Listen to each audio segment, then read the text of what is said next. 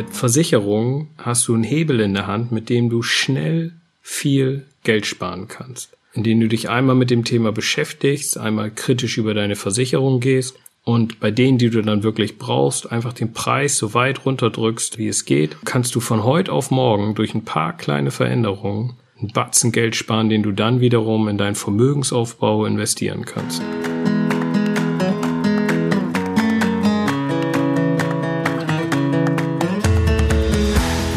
Moin und herzlich willkommen zu Meine Mäuse, der Finanzpodcast für die Familie. Mein Name ist Nico. Hallo und ich bin die Eva. Heute reden wir mit euch über Versicherungen und nicht nur über Versicherungen, sondern tatsächlich, wie du deine Familie versichern kannst. Ich fange einfach mal mit ein paar Zahlen an. Ich habe letztes Jahr 2020 genau 1311 Euro für Versicherungen ausgegeben. Das sind 109 Euro pro Monat.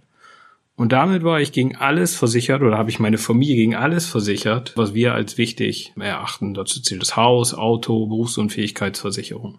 Welche Versicherungen das genau sind und was ich dafür ausgebe, das erzähle ich dir am Ende. Ja, und ich habe mir das auch mal angeguckt, Nico, und ich muss sagen, ich bin nicht ganz auf den Betrag gekommen, den du geschafft hast. Bei mir waren das in 2020, also im letzten Jahr, 1900 Euro. Und wenn man das jetzt mal so runterrechnet, sind das 165 Euro pro Monat. Ja, und ich muss sagen, da war halt eine Versicherung dabei, die zu teuer war. Da bin ich jetzt dieses oder 2020 draufgekommen und habe das auch geändert. Und welche das war und wieso ich da so viel ausgegeben habe, dazu kommen wir auch später. Ich glaube, ganz schlagen werde ich dich nicht mit den 1300, aber ich komme doch deutlich runter von meinen 1900 pro Jahr. Aber wie gesagt, damit sind wir auch gegen alles versichert, was so eine Familie so braucht, inklusive Auto und die Berufsunfähigkeitsversicherung. Und damit liegen wir aber noch recht günstig, oder? Also sonst, wenn man so den deutschen Durchschnitt anguckt, das ist schon ein bisschen mehr, oder? Absolut. Also ich habe mir das mal angeschaut bei statista.de. Da war eine Statistik von 2015 und die hat ausgewiesen, dass pro erwachsenen Deutschen im Durchschnitt 2371 Euro ausgegeben wird. Also deutlich mehr, als wir ausgegeben haben, wenn man das jetzt hochrechnet für eine vierköpfige Familie, wo ja meistens zwei Erwachsene dabei sind, dann sind wir bei 4700 Euro circa und ja, da liegst du mit deinen 1300 Euro oder ich mit meinen 1900 Euro ja wirklich deutlich drunter. Wir geben eigentlich weniger als die Hälfte aus als im Durchschnitt. Das überrascht mich jetzt gar nicht, weil also mein Eindruck ist, dass die meisten Familien nicht optimal versichert sind. Also es gibt die große Gruppe der Überversicherten. Äh, das ist dann meistens, wenn irgendwie so ein sportlicher Versicherungsmakler im Spiel ist, irgendein guter Kumpel, der für, irgendein, für irgendeinen Versicherungsmakler da tätig ist und damit seinen Lohn und Brot verdient. Die Gruppe ist, glaube ich, gar nicht klein. Also es gibt ja immer ja, Risiken, die man dann auch schon gerne äh, versichert haben möchte. Ähm, und da gibt's ja diesen lustigen Maklerspruch, Versicherungsmaklerspruch, irgendwie überweisen Sie mir einfach 75 Prozent Ihres Nettogehaltes und ich versichere Sie gegen alle Risiken. Ja, das ist sportlich. Das hast du richtig gesagt. 75 Prozent ist einiges. Aber auf der anderen Seite habe ich auch gehört oder auch gelesen, was mich wirklich verwundert hat, dass teilweise auch die Familien unterversichert sind. Also das ganz grundlegende Schicksalsschläge eben nicht versichert sind wiederum. Und das hat mich wiederum überrascht, muss ich sagen. Und dann gibt's ja noch die dritte Gruppe, also nicht die, die zu viel sind oder zu wenig sind, da kommt es auch immer ein bisschen auf die individuelle Position an. Aber dann gibt's ja auch noch einfach die Falschversicherten. Also da ist dann eine Versicherung doppelt äh, oder es sind Versicherungen da, die für den gleichen Preis, wo man sich dann auch eine Versicherung besorgen könnte, die deutlich mehr abdeckt oder eine mit dem mit der gleichen Leistung günstiger ist. Wenn man das mal alles zusammennimmt, dann hat man schon eine große Spielmasse mit ein paar Entscheidungen, wenn man sich da mal so ein bisschen reinfuchst in das Thema und darum geht's ja heute ähm, relativ großen Hebel Geld zu sparen. Oder aber das gleiche Geld einzusetzen, aber dafür auch wirklich dann gut versichert zu sein. Genau, und deswegen haben wir unsere ganze Folge den Versicherungen gewidmet, diesem überaus spannenden Thema, das dich sicher auch vom Hocker reißen wird. Aber wir haben wirklich so ein paar Insights mit dabei, die dir helfen, richtig viel Geld zu sparen und darum geht's ja. Und trotzdem noch richtig gut versichert zu sein. Und das war halt mir und unseren Familie auch wichtig, dass wir halt die Balance da halten. Also wir reden bei dieser Podcast-Folge über die Versicherungen, die deine Familie haben muss, die Versicherungen, die deine Familie haben sollte deine Familie haben könnte, auch. Und nach unserer Folge wirst du wahrscheinlich mit einer Checkliste an der Hand den Versicherungsberater nachtelefonieren und sagen, hey, das war wirklich jetzt nicht notwendig. Die kann ich eigentlich direkt kündigen. Genauso wie ich das jetzt wahrscheinlich, äh, wahrscheinlich mache mit meiner Versicherung, die ich dann noch später erklären werde. Was dann vielleicht nochmal witzig ist, wenn wir mal so zu den, zu den Grundlagen der Versicherung kommen wir mhm. jetzt mal, steigen wir mal ein ins Thema. Also wir reden hier jetzt wirklich nur über diese freiwilligen Versicherungen, ja, also nicht die Krankenversicherung, Rentenversicherung. Das sind ja also diese, diese großen regulierten Themen, wo man irgendwie, die man einfach haben muss. Da kann man jetzt auch nichts abschließen. Das lassen wir hier mal außen vor. Also wir reden hier über die Versicherung im eigentlichen Sinn. Und da gab es ja mal so, so einen ganz großen Versicherungspionier, den Alfred Manes. Ich hoffe mal, ich spreche das richtig aus. Der hat mal schönes Zitat gebracht oder mal definiert bei seiner Versicherung, worum geht's denn eigentlich? Und der hat gesagt, das ist die Beseitigung des Risikos eines Einzelnen durch die Beträge oder Beiträge von vielen. Na, also jeder zahlt ein bisschen was rein und, und die meisten haben kein Thema, aber wenn es einen erwischt, dann ist der gerettet. Und da keiner weiß, wen es erwischt, macht das auch für alle irgendwie Sinn. Also es ist tatsächlich die großen Themen, die einen da bewegen, die man irgendwie abgesichert haben muss.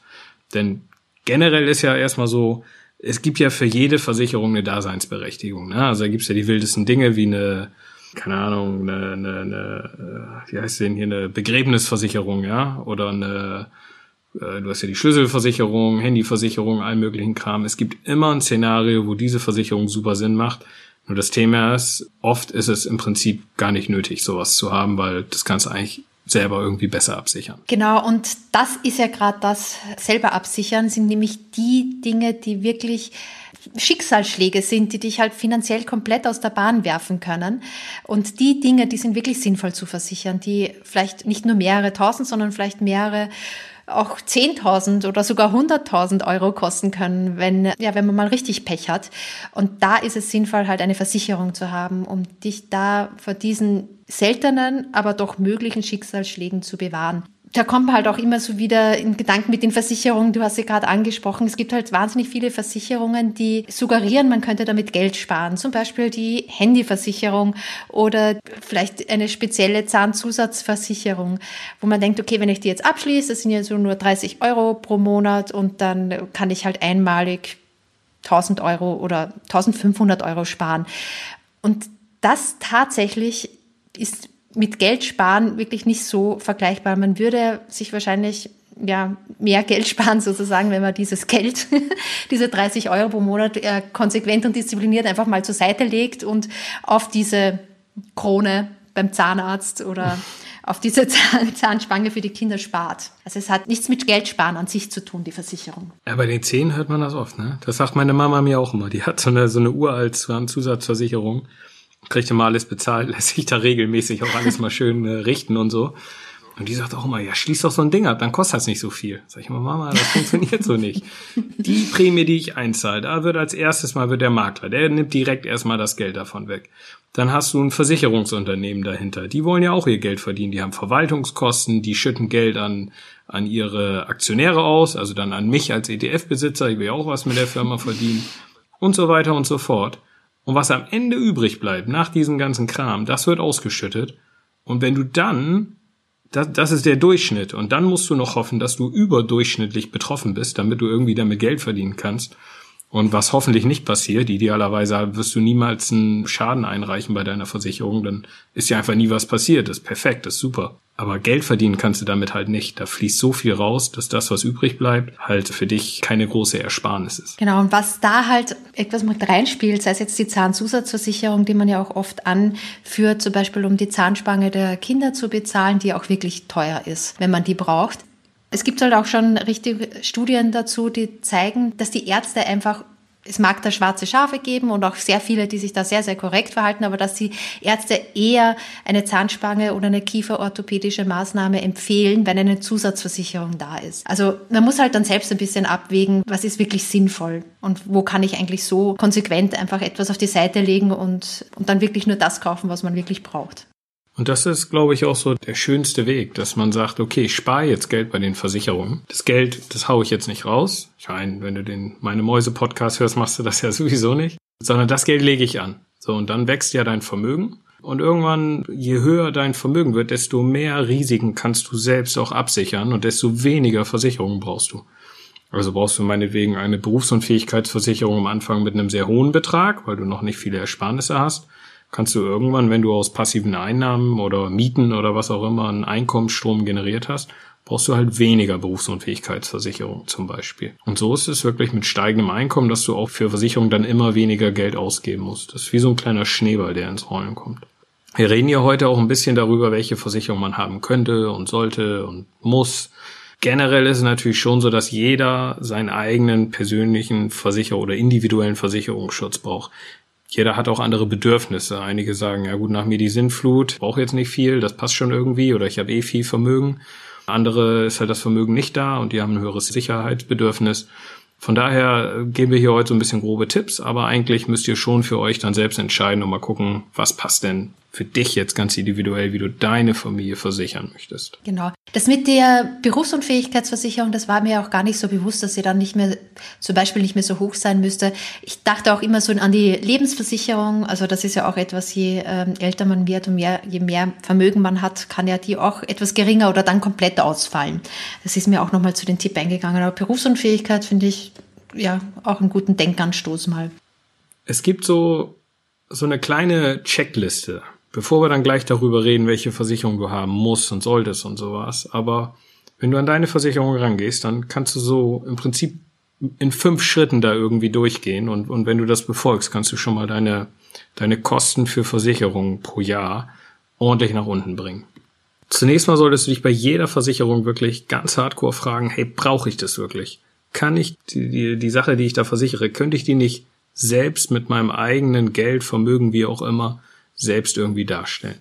Und da fallen dann schon mal ähm, tatsächlich ein paar Versicherungen raus. Also als ich mal durch diesen Prozess gegangen bin, das war 2014 habe ich das, glaube ich, gemacht, wo ich alle Versicherungen mal auf den Prüfstand gestellt habe. Ich glaube, da habe ich die gedrittelt, halbiert, meine, meine Versicherungskosten im darauffolgenden Jahr, weil ich tatsächlich radikal auch gewisse Sachen einfach mal rausgeschmissen habe.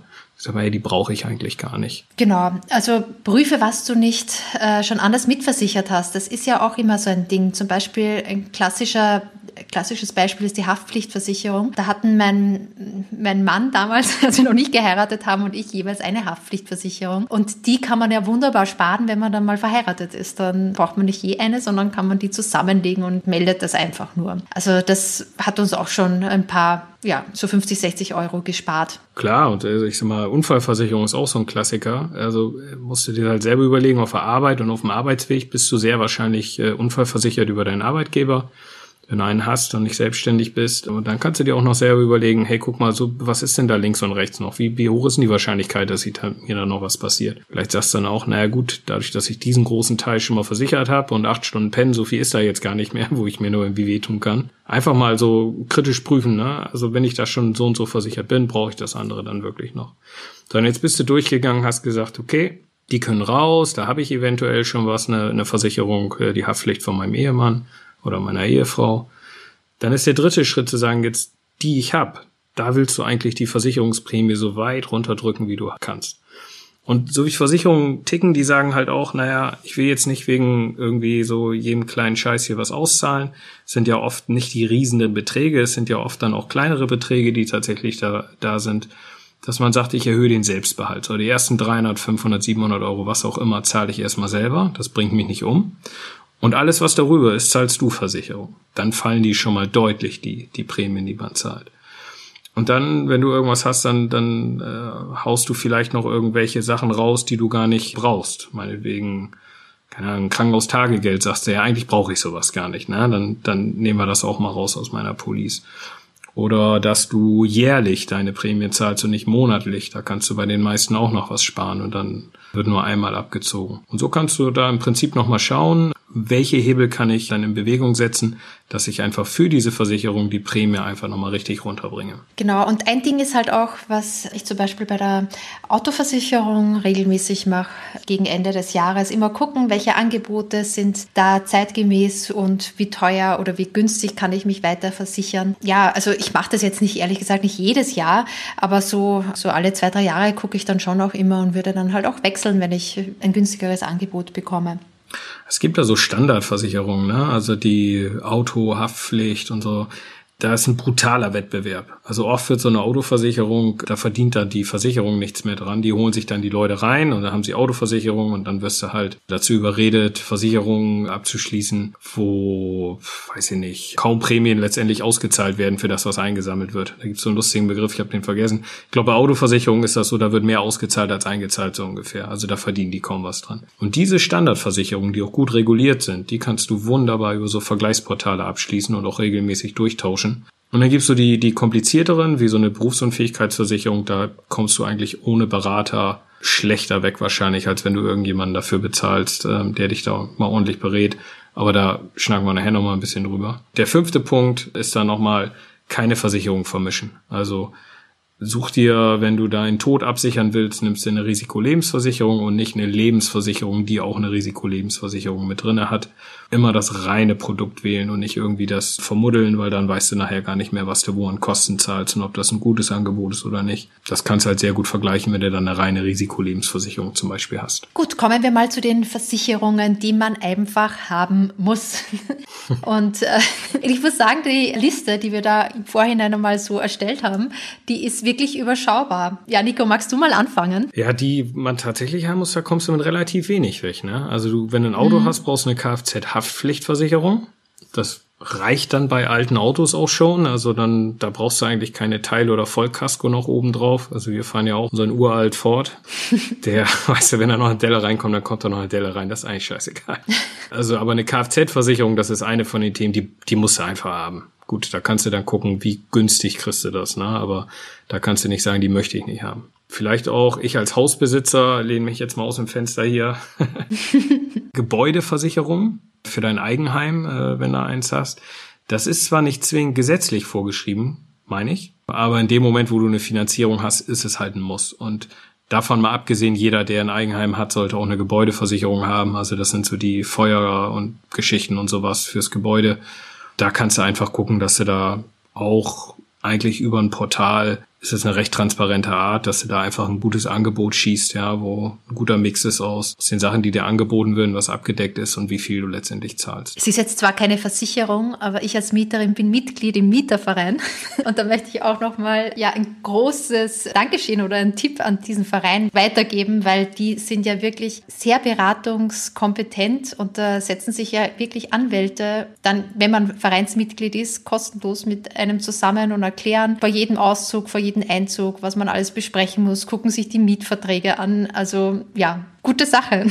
Aber das ist dann eher eine Kann- oder Soll-Versicherung, oder? Also müssen tust du ja nicht rein als Mieterin, oder? Nee, ich muss da auch nicht rein und es ist auch keine Versicherung, sondern ein Verein, das sind so 70 Euro im Jahr. Okay. Und dann kriegt man halt immer so einen Anwalt gestellt. Oh, oh. Für alle Fragen, die man dann hat. Also das ist natürlich staatlich gefördert. Oh, ich, ich, ich böser Vermieter werde dann da malträtiert. genau, genau, genau. so ist es. Dann kommen wir mal zu den Versicherungen, die du haben solltest wo eine ganz klare Empfehlung äh, von unserer Seite ist. Und da fange ich direkt mal an mit meiner absoluten Lieblingsversicherung. Das ist die Versicherung, die eigentlich alles erfüllt, was du in einer Versicherung haben möchtest. Sie ist billig, also kostet eigentlich kaum was und sie deckt unwahrscheinlich viele Risiken ab, die in deine Richtung kommen könnten und dich definitiv finanziell aus der Bahn werfen. Und trotzdem, erstaunlicherweise, haben es nur ungefähr zwei Drittel aller Deutschen. Und ich rede von der privaten Haftpflichtversicherung. Ja, verrückt. Mhm. Weil die ja so günstig ist. Ne? Also das ist ja etwas, die mehrere Millionen teilweise auch abdecken kann und an Schaden abdecken kann und dann wahnsinnig günstig ist. Ja, da zahlst du wirklich kleine Beträge und das ist einfach so ein Ding, das muss jeder haben. Ne? Weil einmal, mhm. ich sag mal, da kann dir einmal irgendwie so eine blöde Sache passieren, wie unwahrscheinlich das auch immer ist und da musst du dein Leben lang zahlen, wenn du keine Versicherung hast. Pflichtversicherung, ähm, die, also die gehört einfach dazu. Da musst du dann für deine Familie gucken. Da gibt's schon so ein paar nette Sachen, die du damit reinpacken kannst, äh, die jetzt auch nicht so viel mehr kosten. Mit kleinen Kindern ist zum Beispiel immer eine feine Sache, wenn du die Schäden von nicht deliktfähigen Personen Kindern mit aufnimmst. Ja. Es ist ja in Deutschland tatsächlich so, wenn jetzt irgendwie mein Sechsjähriger das Auto vom Nachbarn kaputt macht, irgendwas gegenwirft, dann ist erstmal so, dadurch, dass er nicht deliktfähig ist, kann jetzt der Nachbar auch irgendwie nichts einfordern. Ja, also das ist dann halt doof gelaufen. So, jetzt mhm. mag ich meinen Nachbarn aber sehr gerne und wir grillen auch oft zusammen und trinken mal ein Bier. Und das wäre schon blöd, ja. Und meine normale Versicherung würde halt nicht zahlen, weil die sagen, na gut, das ist halt nicht deliktfähig, das Kind, wir müssen nicht zahlen.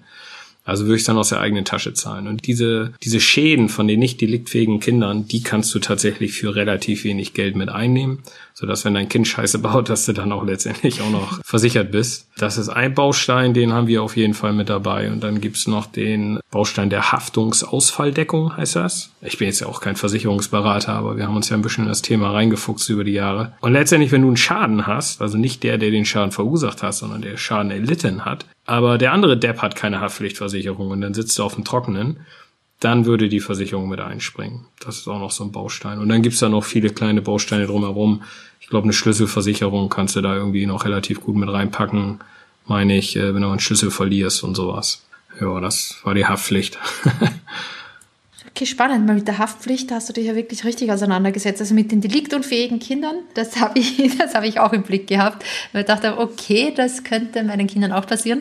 Aber mit der Haftungsausfalldeckung, die ist mir tatsächlich neu. Da muss ich mal gucken, ob das meine Haftpflicht auch macht. Beim Finanzglück, meinem Finanzblog, da habe ich ja äh, einmal, einmal im Jahr ein Lesertreffen. Mhm. Und da kommt doch der Versicherungsfuchs, so nenne ich den immer hin. Echt ein netter mm. Kerl. Das ist halt so ein Versicherungsgenie irgendwie. Und der kennt da jede Hinterkommastelle und sowas. Und mit dem schnacke ich da ganz gerne drüber und habe auch schon einige Interviews geführt auf dem Blog halt. Könnte man eigentlich auch mal einladen. Und der weiß halt wirklich die ganzen Details und der, der erzählt mir dann so einen Kram immer und dann gucke ich meine Police durch und denke, ach, siehst du, das könnte man auch noch mal mit reinbauen und kostet dann irgendwie drei Euro mehr oder so. Also das ist schon ganz mhm. gut. Aber jetzt haben wir ja gerade gesprochen über die schönste Versicherung. Und dann gibt's ja also die billig ist und vieles abdeckt und unproblematisch ist. Und ja. dann gibt's jetzt das genaue Gegenteil davon. Du meinst wahrscheinlich die Berufsunfähigkeitsversicherung, Nico, stimmt das? genau. Ja.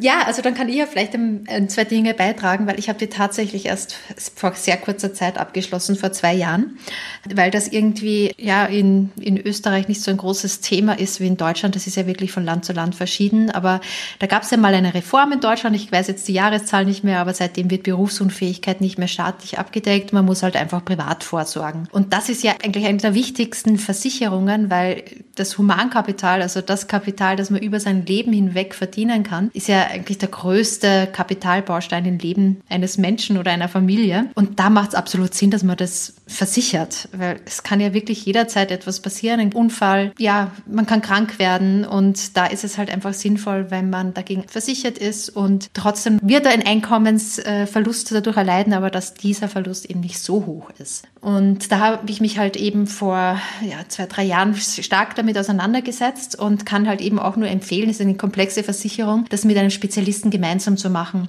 Also ich habe das mit der Verbraucherzentrale gemacht. Okay. Äh, die hat ein super Angebot da auch für. Die fragt ein paar Bausteine ab und fragt dann für mich bei den verschiedenen Versicherungsunternehmen nach, wie hoch die Versicherungsprämie wäre, die ich zu zahlen hätte.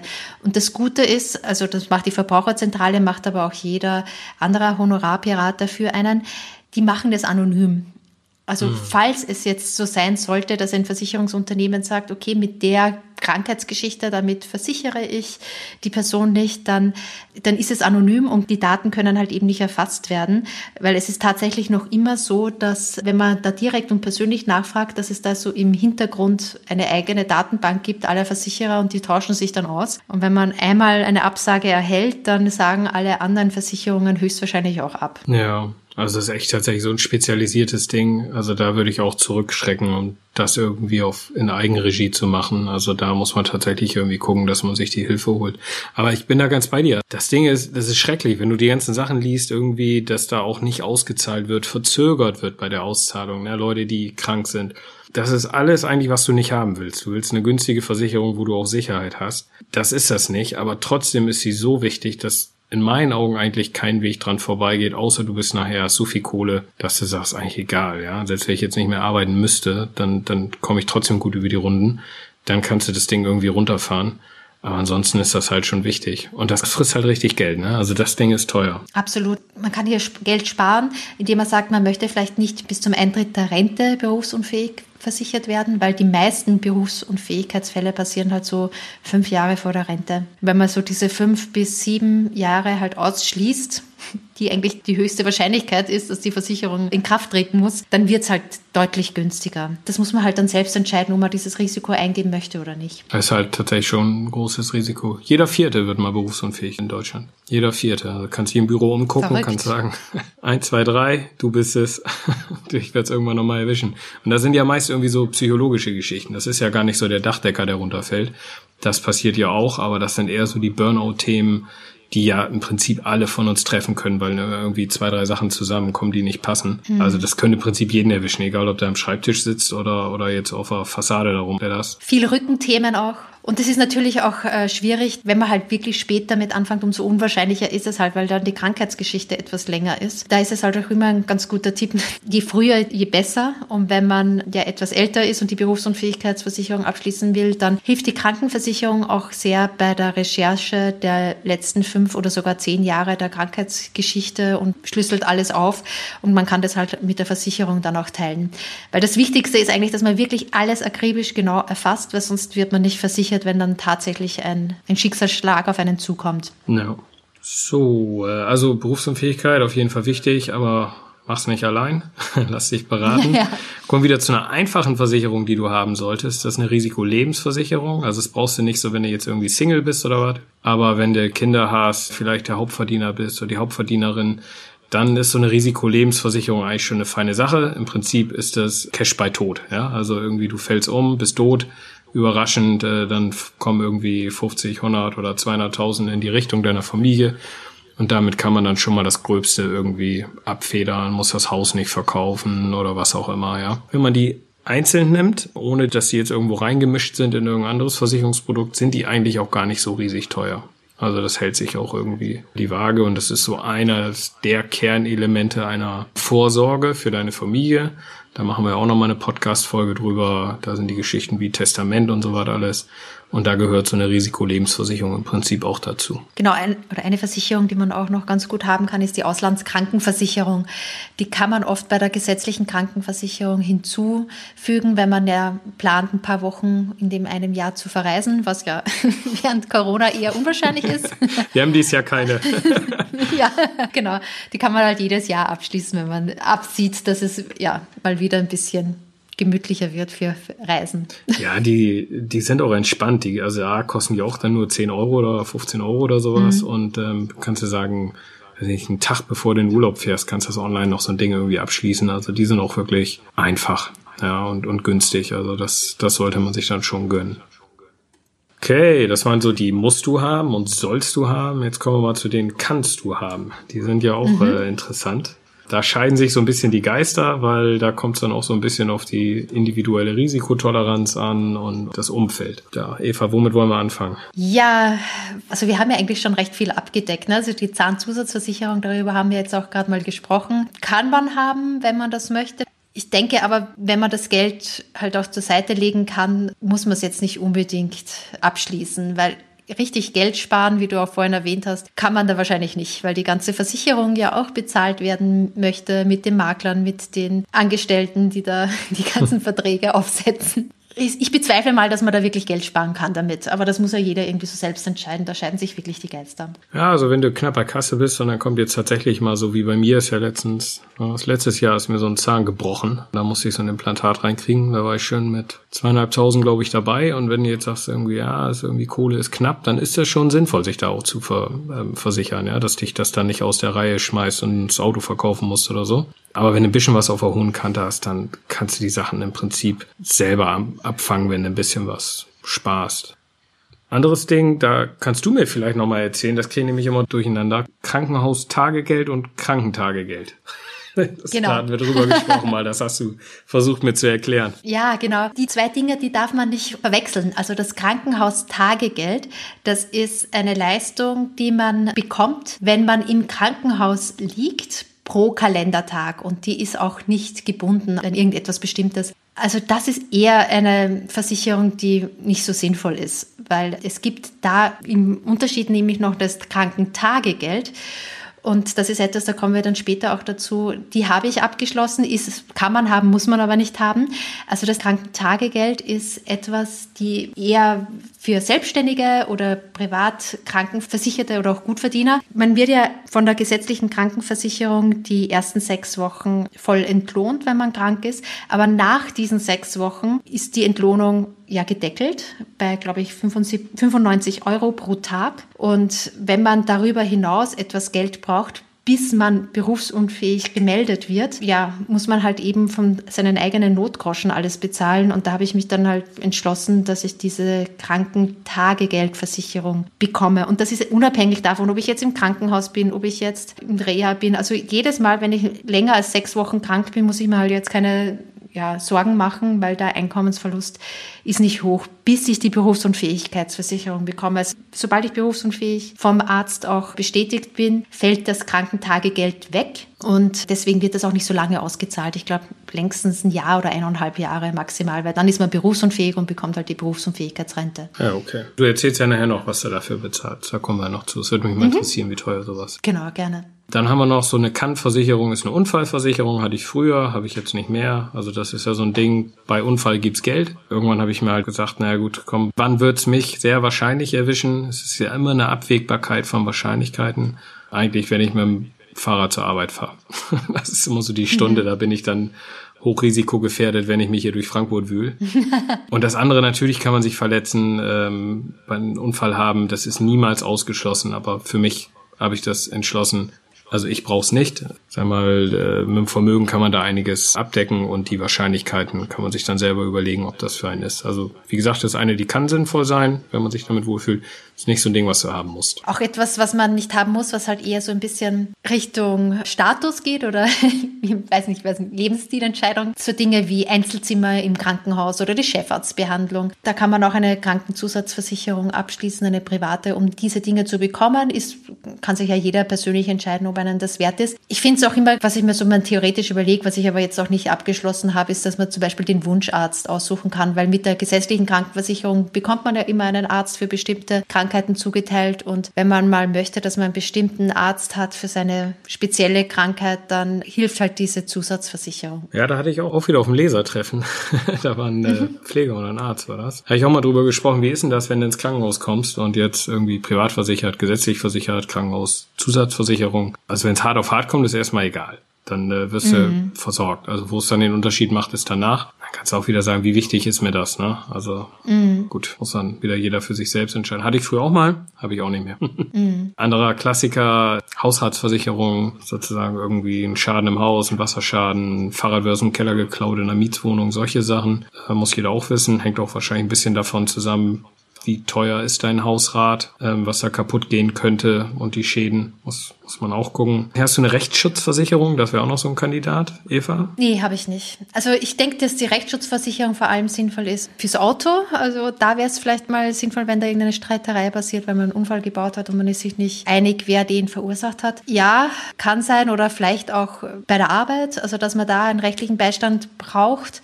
Ich denke aber, das sind so übersichtliche Kosten, die kann ich dann halt doch auch auch aus eigener Tasche dann mit bei einem Anwalt bezahlen. Natürlich ärgert man sich dann, wenn da die Rechnung reinfliegt und ja, aber ich habe mich dagegen entschieden. Das kann ich dann schon noch selber tragen. Ja, ich bin ja von Gemüt auch so ein kleines Harmoniefrettchen.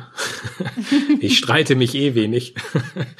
äh, was ich aber tatsächlich schon gemacht, ich habe schon Anwälte bezahlt. Anwälte, einen Anwalt bezahlt für eine Sache. Drehte sich lustigerweise um meine Rentenversicherung. Da habe ich irgendwie noch geguckt, ob ich da irgendwie rauskomme über die Widerrufsklausel. Mhm. Man kann einen Anwalt auch einfach bezahlen. Ne? Also man muss nicht mhm. irgendwie 20 Jahre lang jeden Monat irgendwie 30 Euro bezahlen und die gar nicht nutzen. Man kann auch letztendlich einfach mal jemanden 500 Euro zahlen für eine Sache. Und wenn es irgendwie eine größere Sache ist, dann muss man sich sowieso überlegen, ob man nicht irgendwie seinen Stolz schluckt und sagt, hey, dann lassen wir es jetzt einfach mal. Ich habe das Gefühl, dass Leute mit einer Rechtsschutzversicherung tatsächlich auch öfter klagen. Äh, ich habe tatsächlich auch so ein Familienmitglied, der zwei, weil die okay. Rechtsschutzversicherung nicht zahlt, wenn du die Rechtsschutzversicherung verklagst. Gibt's noch eine zweite. Fand ich fantastisch. der geht auf Nummer sicher, ja. Ja, ja, ja. Hat aber, glaube ich, auch noch nie jemand verklagt. Von daher. Ist, äh, Ich glaube, dann sind wir durch die Kann-Versicherung auch durch, wenn ich mich nicht geirrt habe, außer du sagst jetzt, ich habe da noch was vergessen. Nee, ich glaube, wir sind alle durch. Dann kommen wir eigentlich zu der Kannst du drauf verzichten, in die Tonne kloppen, direkt kündigen nach diesem Podcast-Kategorie. wow. Ja, also was mir da richtig einfällt, ist die Handyversicherung oder so äh, Brillenversicherungen oder den Schlüssel, nochmal äh, den Schlüsseldienst. Also das sind alles so Dinge, die kann man aus eigener Tasche meistens noch bezahlen. Ja, das Allermeiste. Also, und das sind auch so Dinge, ich glaube, wo eine Versicherung wirklich am meisten Geld mit verdient, wo wirklich die Auszahlung der Prämien, also die, die, die Schadensauszahlungen deutlich geringer sind als die Prämieneinnahmen. Das sind solche Versicherungen da kann man auch nicht mit absahen, weil ich, ich glaube, so oft passiert das auch einfach nicht und die sind auch einfach über. Also das kann man sich wirklich mhm. sparen. Selbst eine Reiserücktrittsversicherung, also wo wir mal eine abgeschlossen haben, wirklich vor ein paar Jahren, da sind wir nach Kanada geflogen, das war mal so ein richtig teurer Urlaub. Selbst da hätte ich drauf verzichtet. Meine Frau hat gesagt, nee, da nehmen wir mal so ein Ding. Mhm. Sonst macht das eigentlich keinen Sinn. Also dann, dann nimmst du lieber, wenn du über deine ganzen Urlaube guckst, ist es besser, dann das Risiko einfach zu nehmen. Und wenn du wirklich mal auf Kosten hängen bleibst irgendwo, dann ist das halt mal so. Du musst dann halt auch immer die Kosten gegenrechnen, die du da jeden Monat für so eine für jede Reise bei so einer Rücktrittsversicherung verlatzt. Gut. Und jetzt mal, Nico, Butter bei die Fische. Das sagt man ja in Norddeutschland, oder? Ah, so langsam wird's, ja? Podcast-Folge Nummer ja, ja. 13. ja, ja, langsam. Bei der nächsten Folge lerne ich dabei österreichische Ausdrücke. Sehr gut, sehr gut. Ich, äh, ein paar schreibe ich schon immer heimlich mit. sehr gut, sehr gut. Also, bei uns, wir haben eine Gebäudeversicherung. Da zahlen wir im Jahr 424 Euro für. Das ist auch tatsächlich die zweiteuerste Versicherung, die wir haben. Da haben wir einfach online geguckt, was ist da günstig und, und bietet viel und äh, deckt viel ab. Ich habe eine Berufsunfähigkeitsversicherung tatsächlich, die kostet mich 552 Euro im Jahr, das sind irgendwie 46 Euro im Monat. Die habe ich vor Ewigkeiten abgeschlossen, zu guten Bedingungen aber die ist auch nur für 1000, 1500 Euro oder so zahlen die dann aus tatsächlich oder 1250 irgendwie sowas. Natürlich wurde dann der Bedarf, den ich eigentlich abdecken müsste, immer größer, aber parallel ist auch das Vermögen gestiegen, so dass ich diesen diesen Betrag eigentlich nie angepasst habe. Und in ein paar Jahren habe ich mir fest vorgenommen, wenn die Hütte abbezahlt ist hier, wenn die Wohnungen abbezahlt sind und das ETF-Portfolio eine gewisse Größe hat, dann fliegt das Ding. Dann ist das definitiv weg. Dann reicht mir auch die Berufsunfähigkeitsversicherung, die mit meiner Ehe einhergeht, dass letztendlich, solange wir zusammenbleiben, würde meine Frau dann einfach mehr arbeiten, wenn mir jetzt was passiert und, und, und andersherum halt auch. Meine Frau hat tatsächlich ihre Berufsunfähigkeitsversicherung, die hat die dann stillgelegt, glaube ich, oder sogar gekündigt, weil halt ich bei uns der Hauptverdiener bin. Das ist allerdings kontrovers. Eigentlich müsste man tatsächlich raten, dass jeder eine hat. Aber man weiß ja nie, wie lange so eine Beziehung hält und, und irgendwie, ja, man sollte schon gucken, dass da jeder auch tatsächlich in der Beziehung dann ja seine eigene Berufs- und Fähigkeitsversicherung hat, meine ich. Also wir machen das eigentlich nicht nach dem Rulebook hier.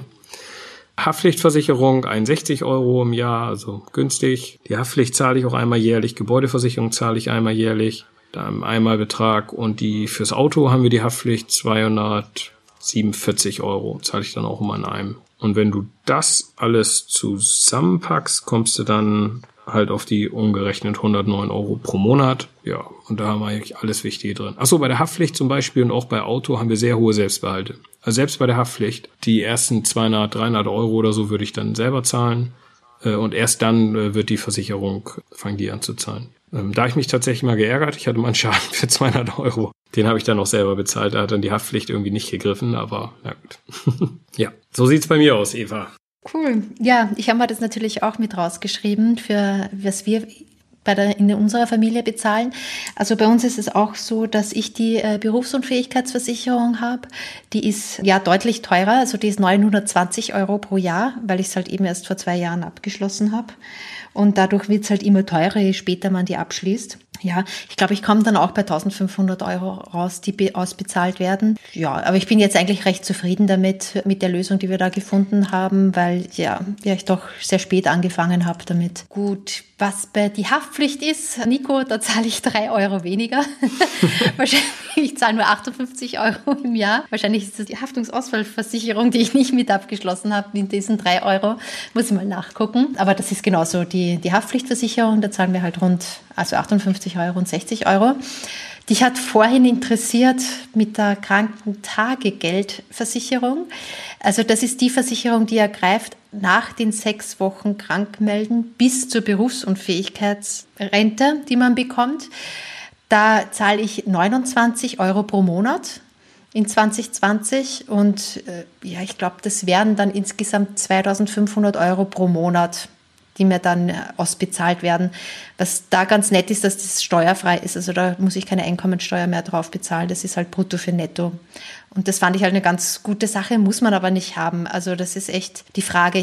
Ähnlich wie bei euch, wenn mein Mann dann auch wieder voll berufstätig ist oder Teilzeit berufstätig ist, keine Ahnung, dann würde ich die kündigen, weil dann brauche ich die jetzt auch nicht mehr. Das ist jetzt wirklich nur so dieser Notfall, weil ich halt einfach irgendwie nicht kein, kein gutes Gefühl habe, dass dann das, das Geld vom Notgroschen wegkommt nach den sechs Wochen. Nochmal ganz kurz, das ist für die Zeit, diese sechs Wochen, die du eh bezahlt bekommst und bis, was ich, eineinhalb Jahre, bis dann die Berufsunfähigkeit greift oder auch nicht. Also das ist dann genau. irgendwie für diesen Zeitraum. Da finde ich knapp 30 Euro pro Monat eine ganze Menge. Finde ich eine teure ja. Versicherung. Eva, ja. die kann weg.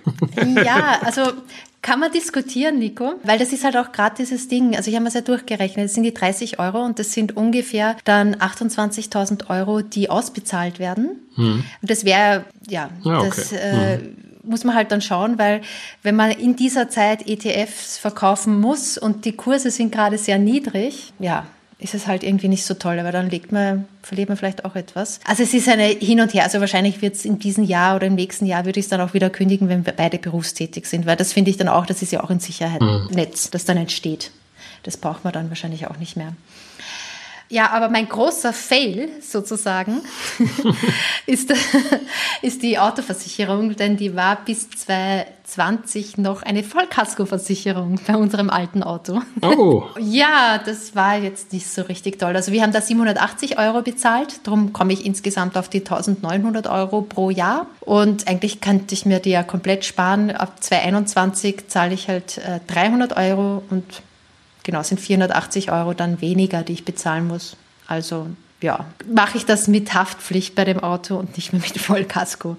Das habe ich etwas übersehen, dass, ich das nicht, dass wir das nicht mehr brauchen. Ja, aber ich finde, also das ist jetzt ja letztendlich auch ein, auch ein super Beispiel jetzt zum Ende, weil Versicherung und deine Autoversicherung zeigt das ja. Mit Versicherung hast du einen Hebel in der Hand, mit dem du schnell viel Geld sparen kannst in du dich einmal mit dem Thema beschäftigst, einmal kritisch über deine Versicherung gehst und bei denen, die du dann wirklich brauchst, einfach den Preis so weit runterdrückst, wie es geht, kannst du von heute auf morgen durch ein paar kleine Veränderungen einen Batzen Geld sparen, den du dann wiederum in deinen Vermögensaufbau investieren kannst. Und das ist natürlich das Schöne, dass du dann dir letztendlich immer mehr Puffer ausbaust, dass du dann irgendwann diese Versicherung auch immer weiter abbauen kannst. Genau. Ich glaube, du hast einige Artikel auch mit den Versicherungsfuchs da zusammen verfasst. Die verlinken wir dann auf jeden Fall hier noch in den Show Notes, weil ja vielleicht auch noch mal alles aufgeschrieben und vor einem Bildschirm aufgeschlüsselt zu sehen ist auch sehr sinnvoll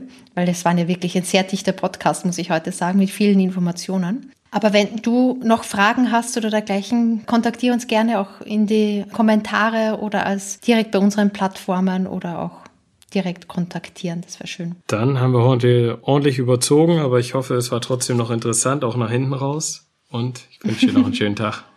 Ciao. Danke, schönen Tag. Nach unserer Podcast-Folge rund um Versicherungen habe ich auch nochmal meine Versicherungen ausgemistet. Die Krankentagegeldversicherung musste jetzt daran glauben, sie ist weg. Wieso? Das alles steht im Blogartikel verlinkt in den Show Notes. Ich hoffe, dir hat die Podcast-Folge gefallen. Wenn ja, zögere nicht, mit einer Freundin, mit einem Bekannten, mit einem Freund darüber zu sprechen. Denn finanzielle Bildung ist so wichtig, eigentlich für alle.